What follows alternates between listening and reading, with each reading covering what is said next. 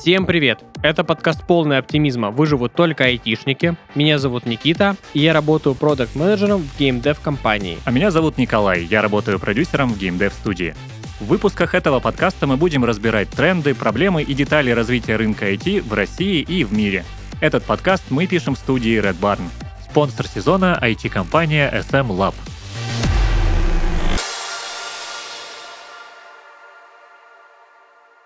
Сегодня мы обсудим такую интересную вещь, как э, персональные рекомендации.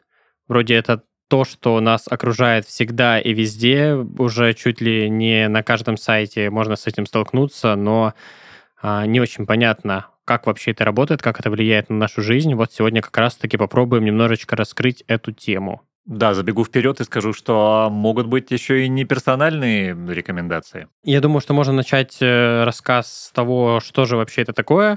Персональные рекомендации — это какие-то подборки чего бы то ни было, основанные либо на ваших интересах, либо на интересах каких-то групп, которые могут быть связаны с вами. Это, например, ролики на Ютубе, это подборка ежедневная в Яндекс Музыке, это может быть какой-то набор товаров на Озоне и там на Алиэкспрессе, вообще в любом магазине, который сейчас существует в онлайне.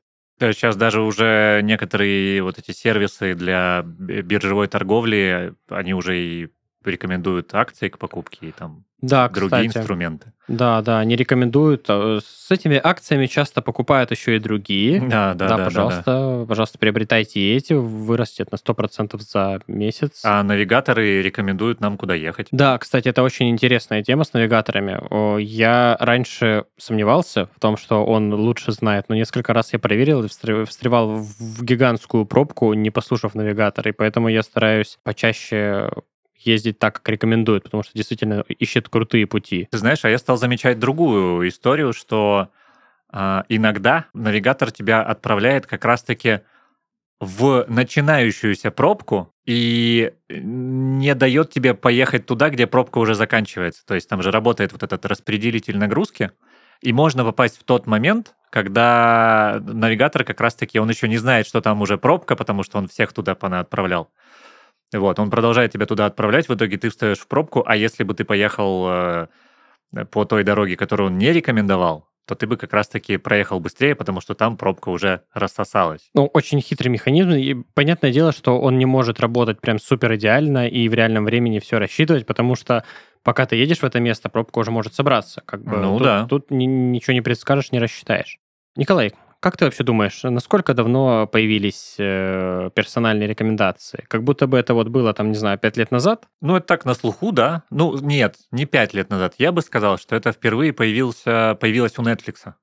Вот э, мне кажется. Ну вот у, у меня тоже такое ощущение, потому что об этом все очень много говорили. Ага. Э, это было в по-моему, в нескольких даже книгах про Netflix, что-то Ну, типа, да, о, да. что-то про равно. Но на самом деле персональные рекомендации еще начали в 90-х годах. О боже, сделаю вид, что я не видел эту статью и э, натурально удивлюсь. Да, представляешь, невероятно. Расскажи конце- про это. В конце 90-х годов, короче, и, ну, это был первый цифровой видеомагнитофон, который, ну, пытался учесть предпочтения пользователей и записывать э, те программы, которые он смотрит, или там смотрят какие-то люди, которые вот попадают с ним в одну группу, условную какую-то, в, по алгоритмам. Ну, я насколько понял, там это как-то оно что-то собиралось, отправлялось на сервер ночью. Да, это было централизовано. Ра- Вот мне, кстати, очень интересно, потому что вроде бы так по ощущениям тогда вообще таких технологий не было, да, чтобы не просто что-то работало как-то по-умному, а еще и собирала данные, отправляла на сервер, обрабатывала и возвращала рекомендации. Это вообще как магия какая-то звучит. В конце типа 90-х годов это что невероятное. Да, я помню, кстати, да тоже, если мы вернулись к 90-м, я очень удивился, когда я узнал, что, оказывается, вот эти рейтинги просмотра рекламы на телевизоре, они же тоже появились очень давно. Там, естественно, до цифрового телевидения и чуть ли даже еще не было цветного телевидения. Ну, тут я могу, конечно, ошибаться, но сам факт, что вот это давно, за нами давно следят, какую рекламу мы смотрим. Ну, смотрели по телевизору. Да, но тогда не особо, если честно, следили. Там был супер простой механизм, который а, считывал место, куда ты кликаешь, ну или Мгм. там что выбираешь, потом отправлял эту информацию на сервер, и алгоритм просто вот анализировал поведение пользователей, да, если ты там, не знаю, записываешь, а, что тогда смотрели, не знаю, серию «Друзей» ты смотришь, да, а, и «Галилео», не знаю, было ли тогда «Галилео» или Конечно. нет. Особенно где это в Америке было, да? Ну, Это- давай для примера возьмем, да, то э, если два человека смотрят, то, скорее всего, вот э, если им нравится какая-то другая программа одному, то и второму тоже это понравится. Вот э, алгоритм это высчитывал и, исходя из этих данных, записывал какие-то э, определенные передачи. Но, судя по статьям, это было не прям таки, чтобы очень точно. Мгм. Ну, по поводу точности, э, я когда впервые только попробовал э, там известный музыкальный российский сервис стриминговый лет, наверное, 4 назад, как-то так получилось, что я случайно в рекомендованной подборке послушал э, там какой-то нордический трек, ну что-то типа саундтрека к Ведьмаку, знаешь, что-то такое. И все. И рекомендации для меня перестали работать, потому что просто он мне начал накидывать подобные треки. То есть неважно, что я слушал до этого, он меня просто закидывал этими треками, при том, что я уже удалил все любимые треки, как бы начал заново пытаться его натравить э, на мои предпочтения, но в итоге просто я перешел на другой сервис, потому что ну, мне надоело этот фолк слушать. П- Помогите просто это было. Какая-то удивительная история, потому что мне э, наоборот как бы понравился сервис э, Яндекса с- вообще с первого раза. Э, Я помню, что я купил Яндекс станцию, когда они еще только появились, и а, меня удивил э, алгоритм подбора музыки, потому что в сравнении вот э, тогда, по-моему, все слушали Apple Music, э, у кого айфоны, это было очень распространено. Меня поразило, насколько точно э, подбирается музыка, вот то, что мне нравится, даже э, находились те треки, которые я ни разу не слушал, нигде они у меня не проскакивали еще, да, в, там, в, в моих музыкальных вкусах, там, но они мне рекомендовались. И для меня это было что-то вообще удивительное и повергающее в шок. Не, безусловно, сейчас алгоритмы у Яндекса работают очень хорошо, алгоритмы у Apple по-прежнему работают очень плохо. Они вообще никак не работают. Да. Я не знаю, по-моему, вот за там сколько, много лет прошло, я не знаю, се- семь, а ничего не изменилось в них, у Apple, вообще в рекомендациях. Он как рекомендовал, тут вот просто одно и то же, он до сих пор у меня, если обновлю, то же самое будет. Ну да. К сожалению. Ну, видимо, у них другие приоритеты. Тем не менее, вот эта технология вот в тех 90-х тоже часто сбоила. И на беду людей, которые этим пользовались, они не могли изменить рекомендации для себя. То есть, все, если система решила, что ты э, любишь фолк смотреть, Ну, Там немного другой кейс был, Да. который ок- описывали все, Да. да. вот, то ты по ре- рекомендациям будешь смотреть только его. И это был первый минус. Второй минус – то, что эта технология плохо масштабировалась в плане качества рекомендаций. То есть в силу того, что там относительно простой алгоритм, рекомендации такие условные, вернее, сам результат для рекомендации он условный, то, что значение, которое берется. В общем, они были низкокачественные и неточные. Ну, справедливости ради, и столько контента же не было. У тебя там телевизионные программы, они, ну, плюс-минус одни и те же идут. Чуть-чуть Ну, они различаются. Это не, не как сейчас ты заходишь, у тебя там 550 плюс э, каналов, тематические, не тематические, любые, какие хочешь, и никакой контент ни разу не повторяется. Ну, тогда уже было кабельное. Я так полагаю, тут э, в том числе рассказывается про кабельное, и там же куча, М. куча каналов. Да, но если в таком, Мне в таком кажется, ключе, да. да. Кстати, наша постоянная рубрика «Фактология». Давай. Вот подобный механизм персональных, э, условно персональных рекомендаций, который использовался тогда, называется алгоритмом коллаборативной фильтрации. Мгм. Все. Закончена минутка Ты фактологии. уверен? А, это коллаборативная, да, действительно. Вот. Просто там, на самом деле, есть много информации о персональных подборках, но а, выделяет всего, там, условно, четыре типа фильтрации. И а, для меня удивительно, что уже тогда использовали вот эту вот совместную фильтрацию, потому что более популярная вещь, ну и более простая, это а, контентная фильтрация. То есть это фильтр просто потому, что нравится конкретному пользователю, без каких-то суперсложных а, а, алгоритмов А вот совместная фильтрация тоже что-то как next step в персональных рекомендациях. Ну, я так полагаю, что тебе же, прежде чем понять, что нравится пользователю, нужно как-то контент, который он смотрит... Э, категоризировать. Категоризировать, спасибо, да.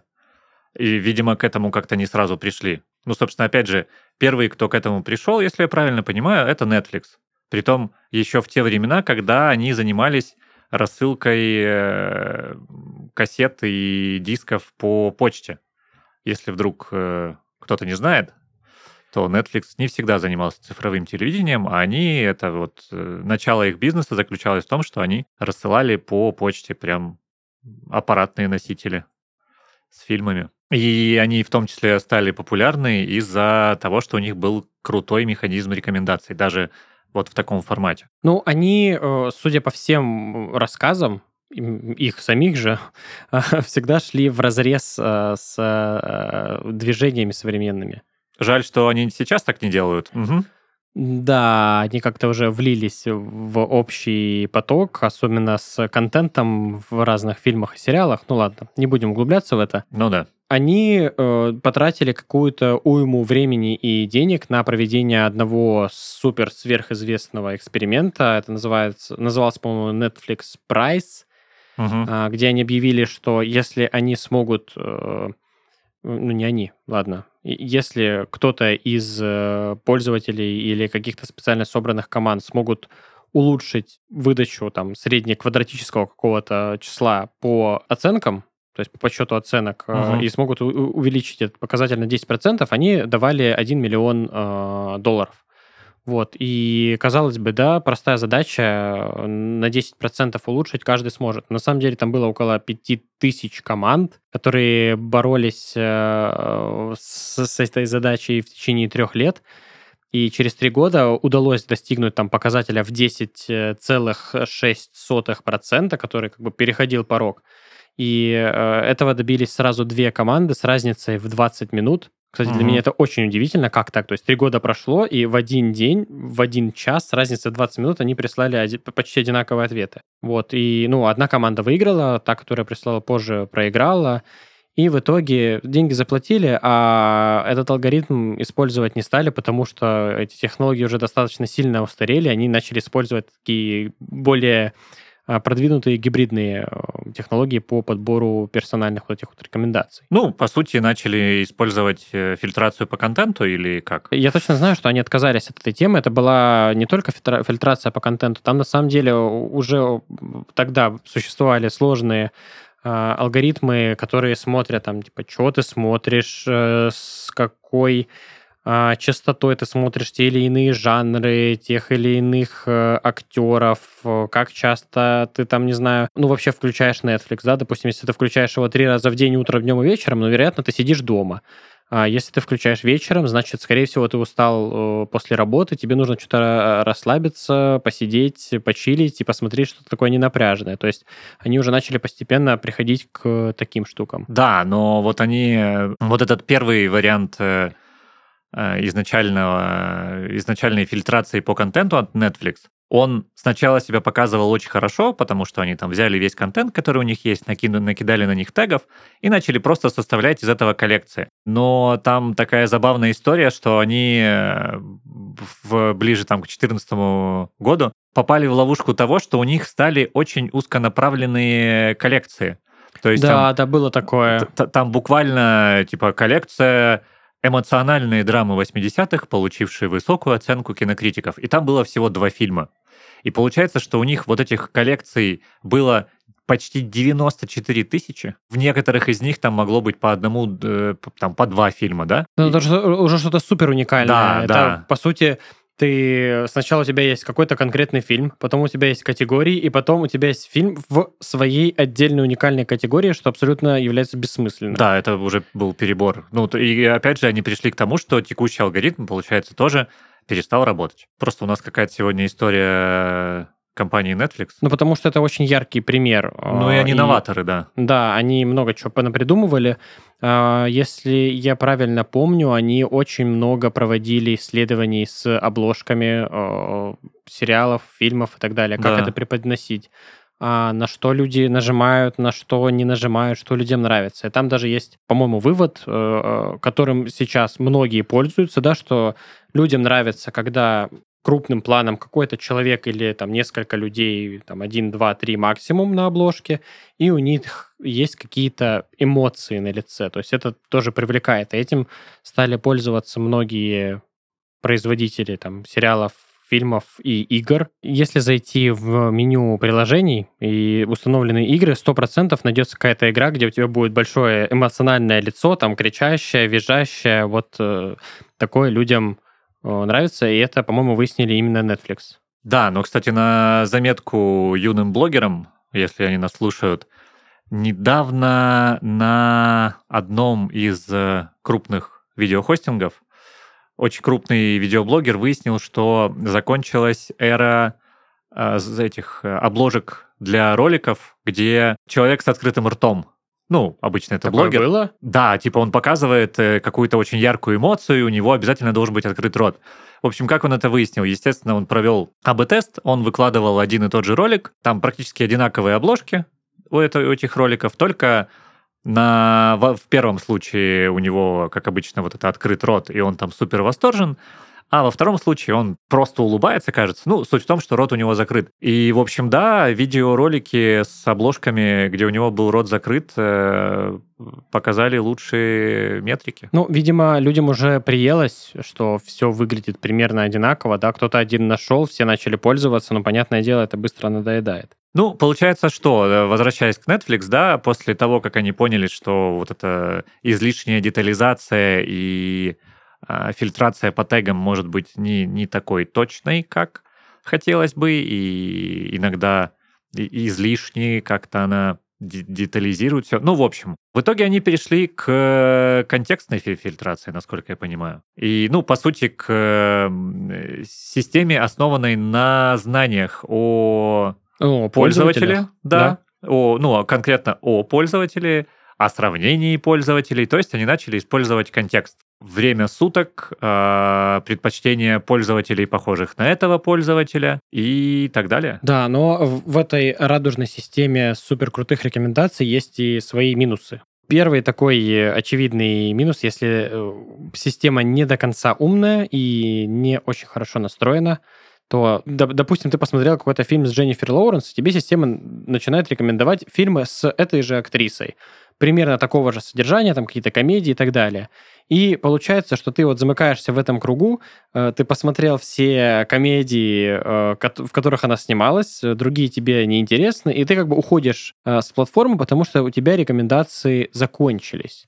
Вот, как бы, что система замыкается сама на себе. Есть решения у некоторых сервисов, которые предоставляют рекомендации, они подкидывают э, что-то иногда случайное, иногда похожее на то, что ты смотрел.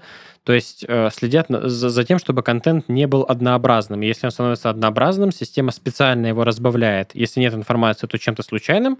Если есть э, информация о пользователе, то чем-то похожим, там, что слушает и смотрят э, другие ребята. Ты мне напомнил, э, буквально недавно видел шутку все, что вы скажете, может быть использовано против вас э, контекстной рекламой. Ну, это правда. Да. Но контекстные рекламы на самом деле работают еще э, интереснее. Они собирают э, не просто какую-то информацию о тебе, они собирают ее вообще со всех мест, со всех сервисов. Я не знаю, если какой-нибудь запретбук или запретграмм кажется разные сервисы, но это по сути одна экосистема. Рекламная сетка, и, да. Да, и они знают о тебе, можно сказать, все, потому что в одном месте ты там делаешь какие-то одни действия, да, там листаешь ленту, что-то лайкаешь, смотришь, а в другом там ты подписан на какие-то группы, сообщества, пере... знаком с какими-то людьми. Вот вся эта информация собирается, коллаборируется, и э, потом тебе выдается реклама, что, наверное, тебе нужен кошачий корм. Я не понимаю, как это работает, но вот э,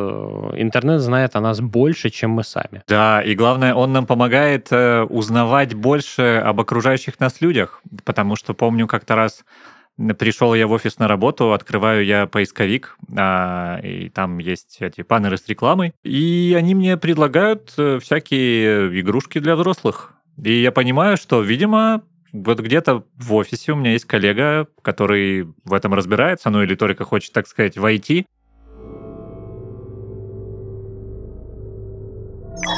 Мрачное будущее. Люди и машины ведут жестокую войну.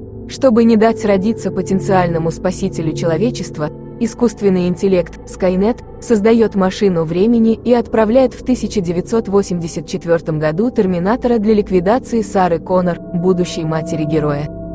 И он повторит это снова. И снова, если потребуется. Да, когда сюжет франшизы Терминатора зачитывает искусственный интеллект, это начинает действительно пугать.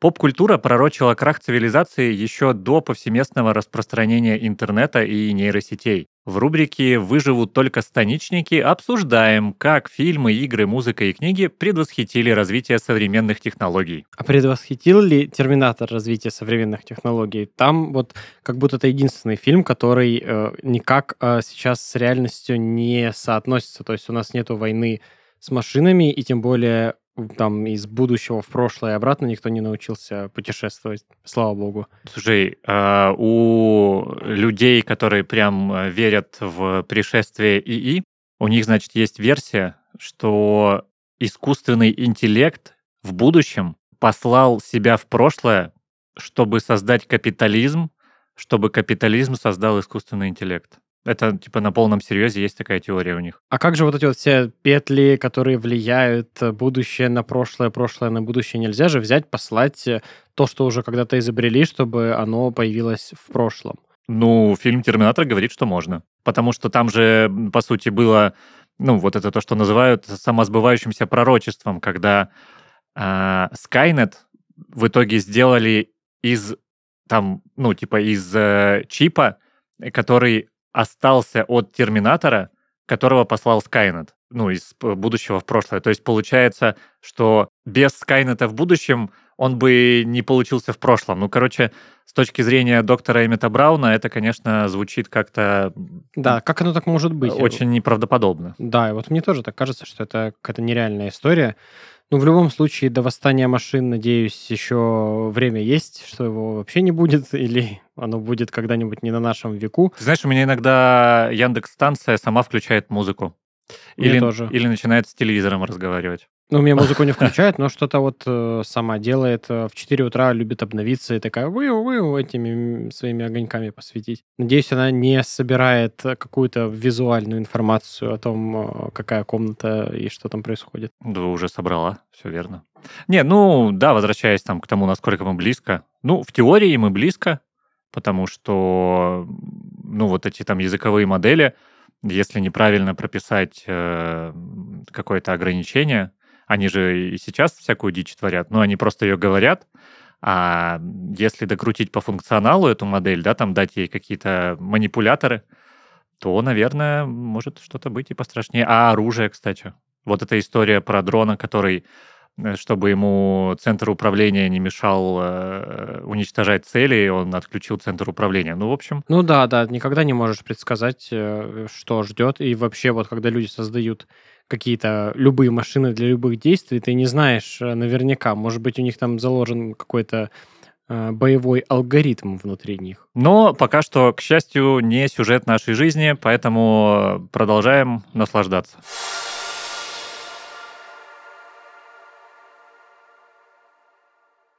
Да, кажется, некоторые вопросы лучше пока доверять только людям для своей же безопасности. А некоторые технологии уже сейчас успешно облегчают жизнь и помогают расти большим корпорациям. И говорим мы тут о партнере этого сезона IT-компании SM Lab. SM Lab – IT-компания в составе группы компаний Sportmaster, которая создает технологии для роста и развития бренда. Приложение для актуализации цен, чехол на телефон со встроенным сканером, задачник для каждого сотрудника эти и другие разработки от SM Lab помогают спортмастеру развивать флагманские продукты, создавать приложения для внутреннего пользования и автоматизировать профессии в компании. Компания работает на актуальном стеке и использует гибкие практики Agile, DevOps, Kanban, Scrum. Развитие в SM Lab происходит по модели T-Shape. У каждого есть возможность попробовать себя в чем-то новом и не ограничиваться узкой специализацией. Сейчас в SM Lab более 80 продуктовых команд и 2000 сотрудников и компания продолжает расти. Им всегда нужны системные аналитики, джависты, ораклисты и тестировщики. Посмотреть актуальные вакансии можно по ссылке в описании выпуска. А чтобы узнать команду и ближе познакомиться с разработками SM Lab, читайте блог компании на Хабр. Ссылка также в описании. Да, в общем, есть вот такой минус, что... Могут замыкаться сами да, на себе рекомендации. Да, рекомендации не всегда могут быть, ну, э, они могут в какой-то момент прекратиться, да, и все. Ну, не то, Но- что прекратиться, они э, будут очень однообразными, потому что нету информации о пользователе, и интерес к этой платформе быстро сойдет на нет. Да, и, кстати, есть еще такая история, она, опять же, немножечко умных слов. Проблема длинного хвоста называется. А это когда а, вот у тебя появляется новый пользователь, ты про него пока ничего не знаешь, а, но он там потихоньку начинает, допустим, у нас marketplace, а, начинает потихоньку что-то покупать. А, Ты узнаешь его предпочтения, система начинает подкидывать ему товары согласно его предпочтениям. Хорошо, ему они там часть нравится, часть не нравится. В итоге у него складывается круг товаров, которые ему нравятся. Все, рекомендательная система замыкается на этих товарах, и таким образом, что даже если появляется какой-то новый товар, который пользователь, возможно, мог бы купить, система ему его не подкидывает, потому что этот товар не, не популярен у пользователя, и таким образом все, система становится закрытой. Но это достаточно похоже с э, тем, что я рассказал про фильмы. Ну да, да, да, да, да. Это, это вот схожая проблема. И, кстати, я тут понял третью проблему сейчас. То, что тебе же рекомендации а, могут как бы подсовывать определенные какие-то вещи. Так они так и делают. Так а это плохо. Это плохо. Вот э, потому что я в свое время был э, частью э, рекомендательной системы одного магазина розничной торговли сотовыми телефонами. Я тоже должен был э, как бы подкидывать людям э, рекомендации э, всякой фигни, потому что мне за эту фигню платили дополнительные деньги. Мне вообще Понимаешь? кажется, это то, ради чего рекомендации изначально были как, бу- придуманы. как будто бы да. То есть э, ты вроде бы... Это такая продажа, не продажа. То есть ты заходишь, тебе говорят, о, вы такой классный, вы такой, просто супер, вам подойдет вот этот товар. Ты думаешь, Да. ну, действительно, я такой классный, вот мне этот товар очень нужен. И все. И ты попался на удочку и сразу же купил, посмотрел, послушал и так далее. Ну, я, кстати, даже стажировку не прошел, потому что, ну, это, я считаю, это обман уже, когда э, человек не соображает, ничего не понимает, приходит к тебе за советом, а ты вместо того, чтобы ему продать что-то хорошее, продаешь то, что нужно продать, потому что это больше никто не покупает. Так даже сейчас работают, я тебе скажу, магазины реально. Вот э, сегодня прочитал, что когда выходит какая-то новая коллекция, а, тебе просто в подборку, даже если у системы нету никаких знаний насчет этого товара, оно на- начинает тебе подсовывать, типа, о, смотри, классный товар. И на тебе проводят эксперимент. Э, Понравится тебе, не понравится. И уже из этих э, соображений формируют какие-то свои э, рекомендации для других пользователей. Вот такая вот штука. Так еще и эксперименты, получается, на нас проводят. Да, да, да. То есть, ну, а, а как э, собрать данные, когда у тебя нет данных? э, вот ты что-то новое выпустил, да? Это одна из проблем, кстати, холодный старт.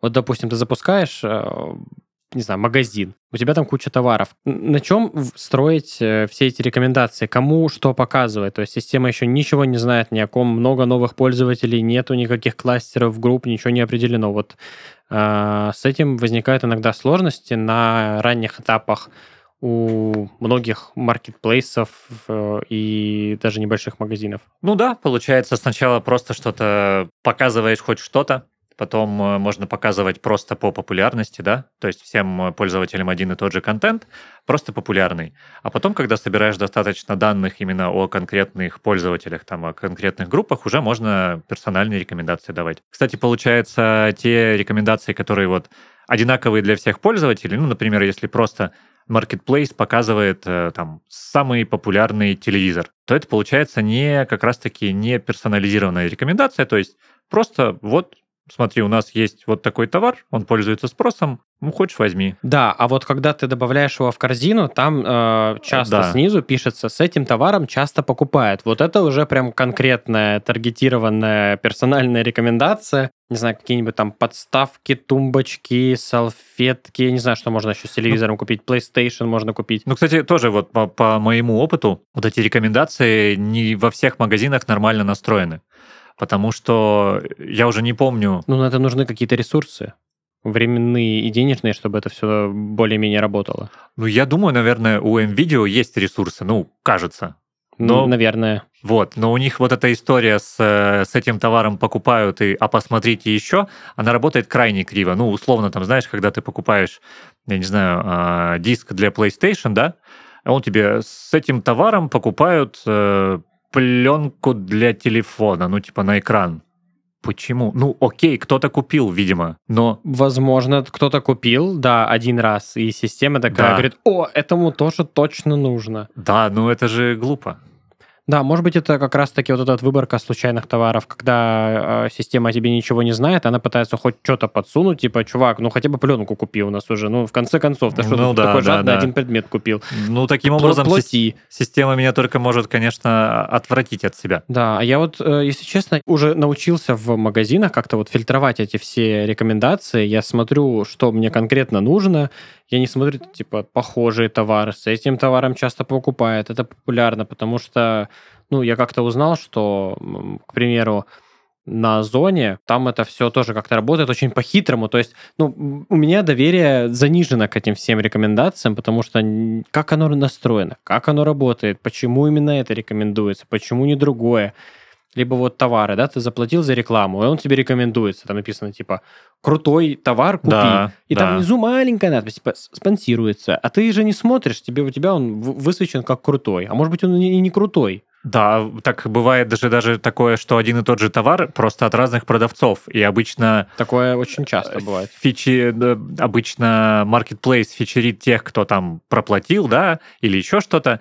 И ты один и тот же товар покупаешь дороже, чем ты мог бы купить, если бы чуть-чуть пролистал ленту, потому что у другого продавца тоже хороший рейтинг, просто он не проплатил, ну, вот этот э, фичеринг, и поэтому он там ниже в поисковой выдаче. Но есть же хорошие новости. С 1 октября вступил в силу закон в России, который обязывает все абсолютно сервисы, которые хоть как-то используют э, персональные рекомендации, выкладывать в открытый доступ информацию о том, как работает алгоритм. Я тут вижу сразу минусы Для кого? для себя. Не очень понятно, как это будет все описано. То есть, во-первых, как это описывать, что там должно быть и как это понимать. Но там напишут, да, там настроены там э, X, э, N, э, альфа, дельта, бета, штрих, что-нибудь такое. Не-не-не, я посмотрел э, у Озона, по-моему, и у Яндекса, кажется, немножко. Там нормальным человеческим языком написано. Там условно, что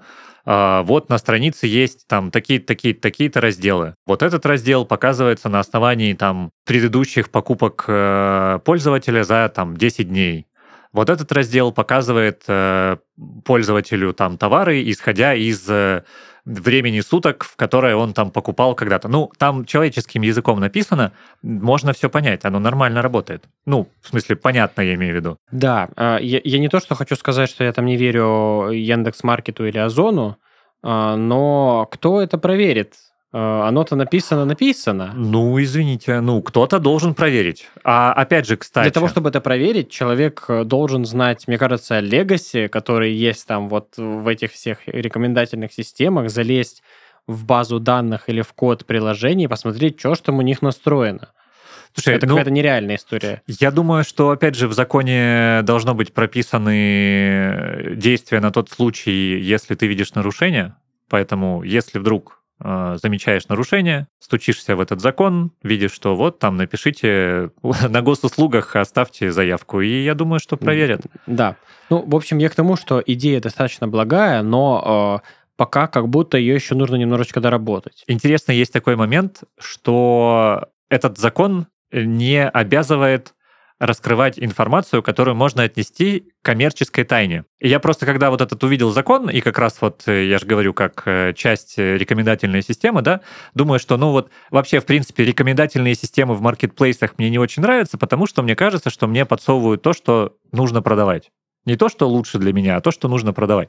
Поэтому я ими особо не пользовался. И тут, когда вижу этот закон, думаю, ну все, вот, все будет прозрачно понятно, что все, что мне показывают, оно мне нужно. А ведь получается, что какую-то часть можно же запихнуть под коммерческую тайну, и я все равно об этом не узнаю.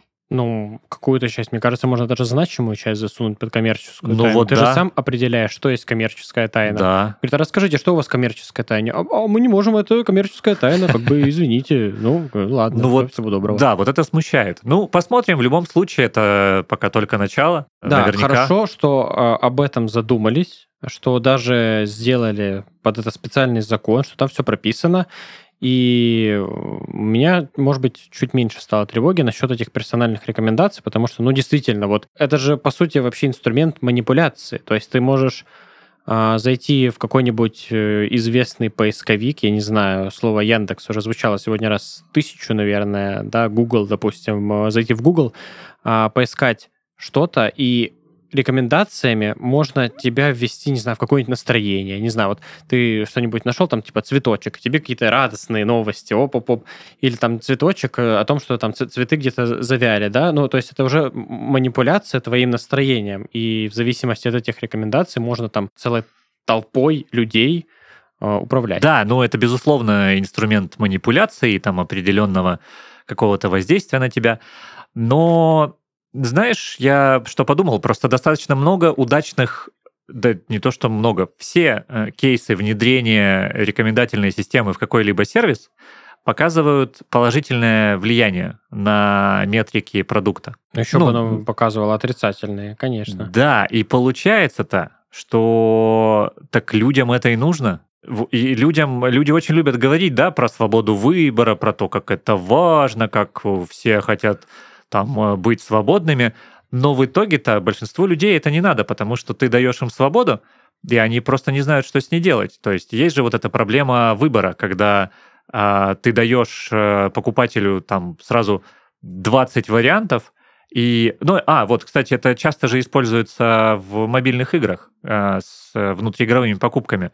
Нельзя давать игроку слишком большой выбор э, предложений, которые он может купить, потому что это его вгоняет в сомнение, в, В заставляет ожидании чего-то выгодного. да, и в итоге он не покупает ничего, потому что, ну все, он пере- перегорел. Вот, поэтому в идеале человеку нужно давать ограниченное количество предложений, и тогда человек довольный купит э, и уйдет, или купит, и потом еще купит. Собственно, как опять же работают рекомендации, да?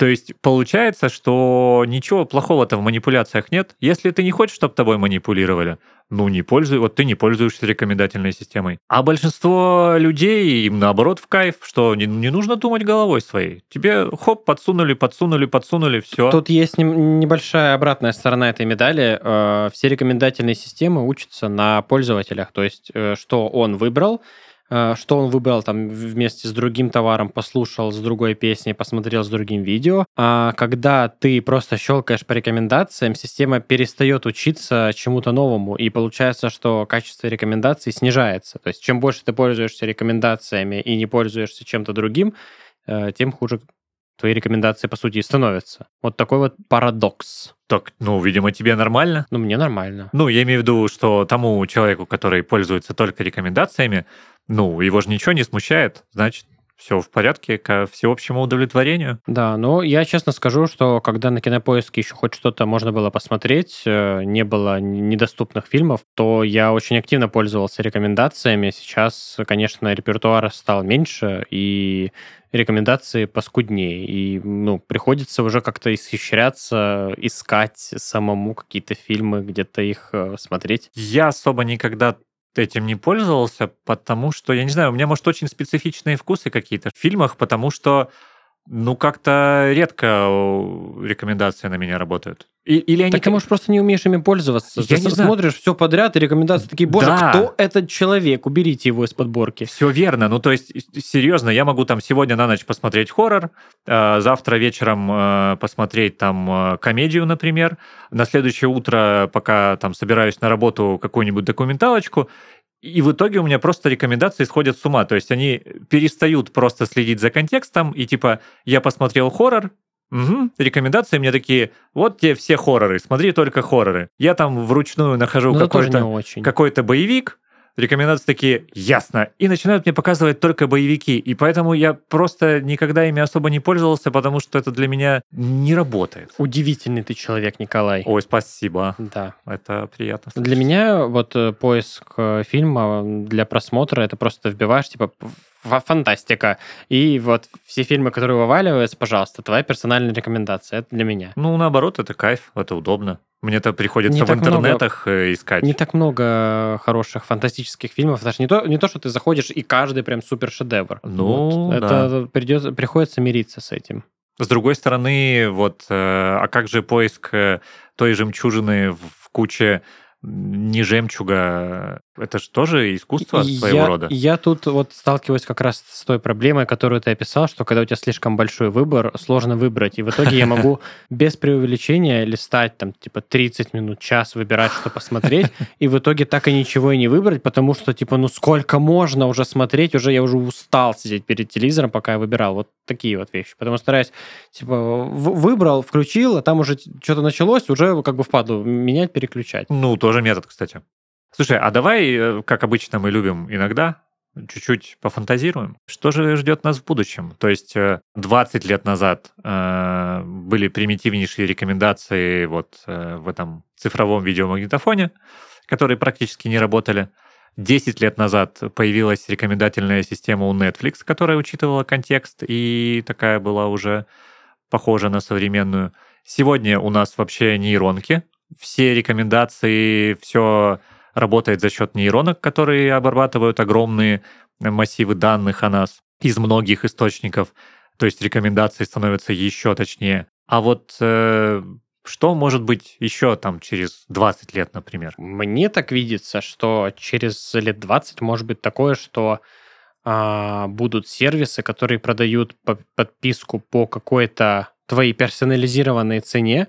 Они знают, что тебе нужно, э, уже включили там свою маржу, наценку и товары, которые тебе нужны в эту, под- в эту подписку, и они будут просто, э, не знаю, тебе приходить в определенные дни, что тебе нужно, то есть, по сути, предугадывая твои желания. Вот мне почему-то кажется, что возможен такой исход уже переход с э, видосов и музыки на что-то более материальное и конкретное. Слушай, ну, кстати, прикольно, да? Вот э, у тебя прекращается проблема выбора, например, завтрака или ужина. То есть ты просто просыпаешься, и у тебя уже вот э, набор того, что ты должен покушать сегодня. Вот именно должен, а Да. не то, что ты хочешь. Но а наш при, при это же алгоритм, то есть он э, будет предсказывать, что ты хочешь. То, то есть ты такой просыпаешься, ой, я не знаю, чего я хочу, приходишь на кухню, а там а, кашка, э, я не знаю, яичница, и ты такой, ой, это что, что я хотел. Да, и при этом у тебя телефон, который лежал ночью, заряжался, шептал тебе типа Да.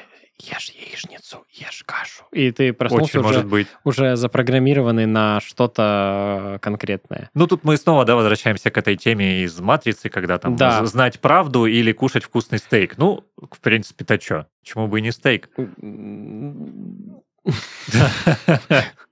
Да, я, я просто очень сильно засомневался, чтобы я выбрал, не знаю, правду или стейк. Ну, это такой извечный вопрос, да. Да, да. Или, например, э, мечта всех э, современных э, и инфо-цыган, и просто цыганок, рекомендательная система партнера. А? Здорово же, ты такой, о боже, там а, это или это, а тут тебе просто э, пар- партнера по жизни, я имею в виду. А, ага, понял, теперь понял. То есть у тебя не стоит вот этих душевных каких-то метаний и сложностей выбора, потому что, допустим, с детства рождаешься, и потом ты там в 12 лет начинаешь обращать внимание на девочек, да, а уже есть э, рекомендательный алгоритм для тебя, который просто говорит, вот, э, пойди вот туда в кафешку, потому что там уже будет э, девушка, которая, ну, девочка на тот момент, э, которая тоже у нее рекомендательный алгоритм как бы всю жизнь, э, вот эти 12 лет там как-то отслеживал, и вот просто все, ну, пообщайтесь, и, Мгм. и опа, и все получилось. Ну, класс, класс. А еще же, смотри, рекомендательная система детей. Здорово. Э, Это уже что-то, это что-то за гранью уже, Николай. Что это значит? Тебе сервис говорит, э, кого ты больше хочешь, мальчика или девочку, там, э, блондина или брюнета, чтобы он был э, там э, математиком или гуманитарием, и вот как бы это все высчитывается, там э, момент, собственно, ну, зачатия, ну, все, и вот у тебя вырастает то, что ты хотел. При том, что ты даже сам мог не знать, что ты этого хочешь, Мне кажется, а алгоритм это, это знает. Это проще уже как бы всякими программными искусственными вещами делать, чем что-то просчитывать. А, в смысле, что просчитывать? Это же У тебя эти... именно физиологический момент тут, ну, типа, медицинский или что? Да, это ты уже сказал из Стражей Галактики, у них там, не помню, как раса называлась, они такие золотые были, все уникальные, они же вырастали все с какой-то определенной причиной, с какой-то определенной ролью изначально э, алгоритмически просчитанными, что этот человек нужен вот именно такой. Ну да, но у меня немножко другая идея. То есть смотри, часто же есть проблемы отцов и детей. А алгоритм же может знать, какой тебе нужен ребенок, как, как, каким он должен быть чтобы у вас с ним не было проблем. Ну, тоже совсем что-то сложное. Мне кажется, что э, здесь уже теряется вот эта вот уникальность, универсальность, э, случайность человеческого бытия. То есть, э, да, приятно, когда э, система знает, какие э, фильмы ты хочешь посмотреть, но э, когда уже она управляет твоей жизнью и какими-то такими аспектами, которые, ну, хорошо бы, чтобы они были случайными, потому что случайность э, это тоже приятно, да, когда, не знаю, ты идешь, идешь, о, нашел там типа тысячу рублей, вот приятно. Случайный моментик. Когда все будет просчитано, предсказано и определено ал- алгоритмами, это уже будет совсем не то. То есть какая-то грань здесь должна быть. Да, но, как обычно, люди же разделятся на два лагеря. Кто-то будет говорить, что это хорошо, а кто-то будет повстанцем и говорить, что У, давайте вернемся к истокам. Вот, если тебе интересна эта тема, посмотри все-таки основания в этом э, Apple TV+. Там как раз вот эта, эта тема очень ярко поднимается поднимается. Ладно. Ну да. давай последнее словечко еще на эту тему по поводу случайностей. Я тут просто недавно узнал, что оказывается по Стивену Хокингу, не буду сейчас говорить умных слов, не могу просто, вот такой я человек. А, но фишка в том, что он говорит, что жизнь-то это тоже очень сложный алгоритм. То есть в теории можно предсказать любое действие, потому что все подчиняется законам физики. Но у нас просто нет пока достаточных э, мощностей вычислительных, и мы не знаем алгоритм, да, чтобы это просчитать. Но вообще это возможно. Так что вот, это задачка для будущих рекомендательных э, алгоритмов, я считаю. Я надеюсь, что мы не дойдем до какого-то абсурда с этими рекомендациями, и просто мы научимся правильно и хорошо предсказывать погоду, э, рекомендовать музыку, которая точно зайдет в тему, и, ну, не больше. Да, и прочие оптимистичные моменты, да. так же, как и наш подкаст. подкаст. Да. Прекрасно.